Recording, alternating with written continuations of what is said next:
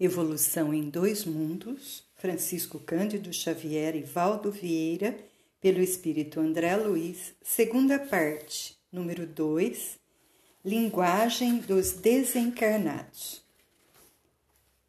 Como se caracteriza a linguagem entre os espíritos? Incontestavelmente, a linguagem do espírito é, acima de tudo, a imagem que exterioriza de si próprio. Isso ocorre mesmo no plano físico, em que alguém, sabendo refletir-se, necessitará poucas palavras para definir a largueza de seus planos e sentimentos, acomodando-se à síntese que lhe angaria maior cabedal de tempo e influência.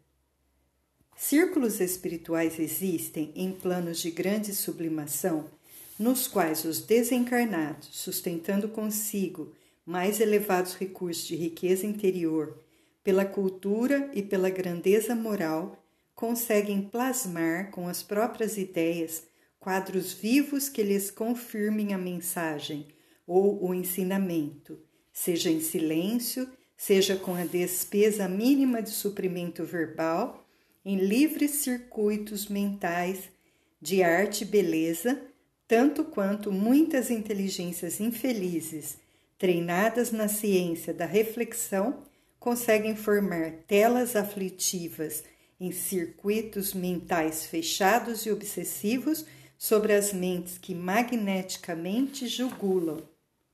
De acordo com o mesmo princípio, espíritos desencarnados, em muitos casos, quando controlam as personalidades mediúnicas que lhes oferecem sintonia, operam sobre elas a base das imagens positivas com que as envolvem no transe, compelindo-as a lhes expedir os conceitos. Nessas circunstâncias, expressa-se a mensagem pelo sistema de reflexão em que o médium, embora guardando o córtex encefálico anestesiado por ação magnética do comunicante, lhe recebe os ideogramas e os transmite com as palavras que lhe são próprias.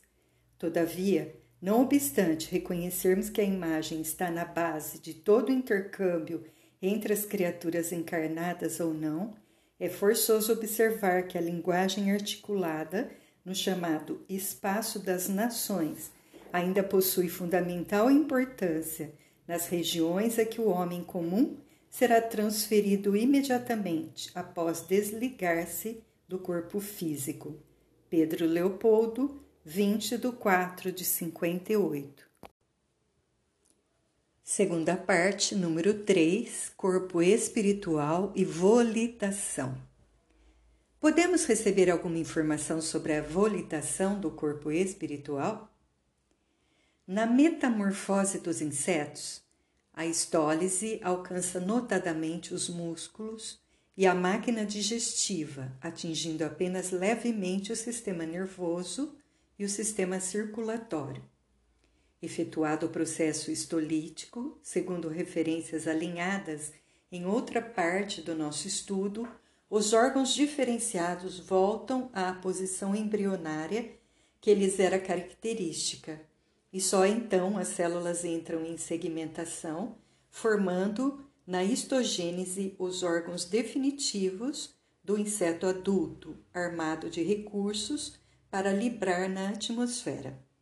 Assim também, após a transfiguração ocorrida na morte, a individualidade ressurge com naturais alterações na massa muscular e no sistema digestivo, mas sem maiores inovações na Constituição Geral, munindo-se de aquisições diferentes para o novo campo de equilíbrio a que se transfere, com possibilidades de condução e movimento, efetivamente não sonhados, já que o pensamento contínuo e a atração nessas circunstâncias não mais encontram certas resistências peculiares ao envoltório físico. Ao homem comum na encarnação, não é fácil, todavia, a articulação de uma ideia segura com respeito às condições de seu próprio corpo espiritual além túmulo, porque a mente no plano físico está inteiramente condicionada ao trabalho específico que lhe compete realizar, inelutavelmente circunscrita aos problemas de estrutura e por isso mesmo incapacitada de identificar o reino inteligente de raios e ondas, fluidos e energias turbilhonantes em que vive. Como entendermos a mente em si, individualizada e operante, se as células do corpo espiritual têm vida própria como as do corpo físico?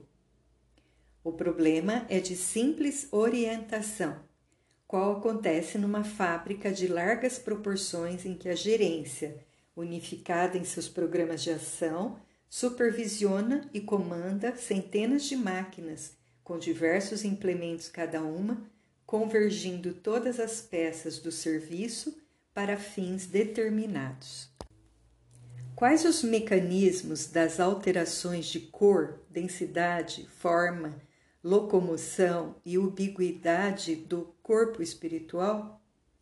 A pergunta está criteriosamente formulada. No entanto, para ela responder com segurança, precisaremos dispor na Terra de mais avançadas noções acerca da mecânica do pensamento. Em que condições o corpo espiritual de um desencarnado sofrerá compressões, escoriações ou, ou ferimentos?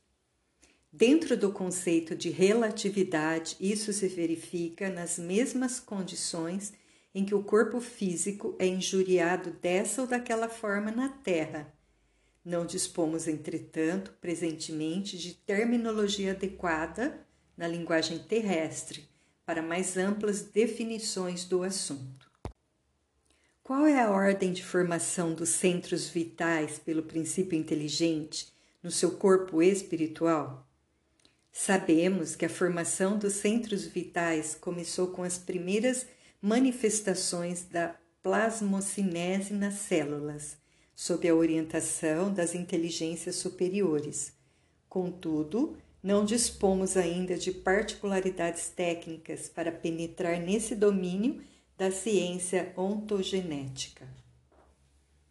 Como se processa a exteriorização dos centros vitais?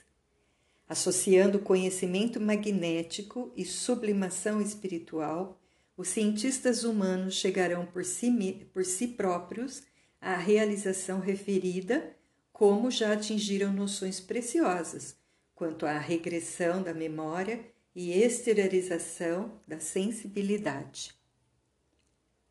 Qual a importância da relação existente entre o baço e o centro esplênico? Se o baço pode ser extirpado sem maiores prejuízos à continuação da existência do encarnado? Compreendamos que a extirpação do baço em sua expressão física no corpo carnal não significa a anulação desse órgão no corpo espiritual e que, interligado a outras fontes de formação sanguínea no sistema hemato, hematopoético, prossegue funcionando, embora imperfeitamente, no campo somático, atento às articulações do binário mente-corpo. Como compreenderemos a situação dos centros vitais no caso dos ovoides? Entendereis facilmente a posição dos centros vitais do corpo espiritual restritos na ovoidização, apesar de não ter elementos terminológicos que a exprimam, pensando na semente minúscula que encerra dentro dela os princípios organogênicos da árvore em que se converterá no futuro. Uberaba, 23 de 4 de 58.